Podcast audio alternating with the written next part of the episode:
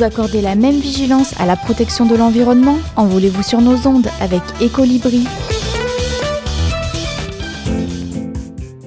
Ecolibri est ravi de vous retrouver cette semaine. Depuis 1869, le trafic maritime entre la mer Méditerranée et la mer Rouge emprunte le canal de Suez réalisé à l'initiative du français Ferdinand de Lesseps. D'une mer à l'autre, cargos pétroliers et tankers y creusent leur sillage. Quelques 150 années plus tard, selon un article du journal Le Monde, les conséquences du réchauffement climatique entraînent l'apparition de nouveaux utilisateurs du canal. Des espèces sous-marines issues des régions chaudes du globe empruntent cette porte ouverte sur la Grande Bleue. La hausse de la température des eaux en Méditerranée entraîne une modification de la faune sous-marine. Les événements caniculaires de ces dernières années amplifient encore le mouvement de migration de nouvelles espèces invasives par le canal de Suez.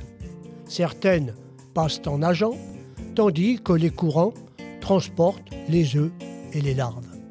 Le poisson flûte, le poisson hachette, le poisson lion, le poisson lapin et le crabe bleu sont de ceux-là.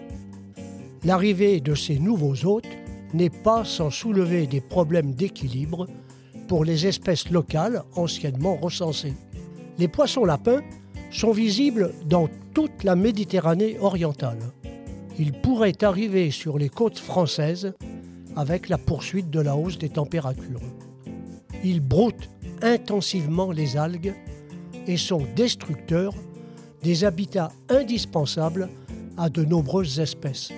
Bien que comestibles, ils sont peu pêchés.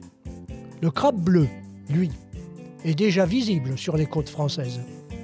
Il vient des rivages américains, transporté par l'eau des ballasts évacués par les bateaux.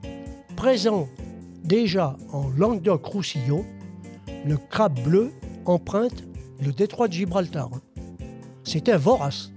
Il s'attaque aux poissons juvéniles, aux huîtres et aux moules. Il coupe les filets des pêcheurs avec ses grandes pinces. Le climat, le passage du canal de Suez et du détroit de Gibraltar n'expliquent pas tout. Les poulpes et les mérous de Méditerranée pourraient être des prédateurs potentiels de ces espèces migrantes. Mais ils sont victimes de la surpêche. Les nouveaux arrivants ne rencontrent plus de danger.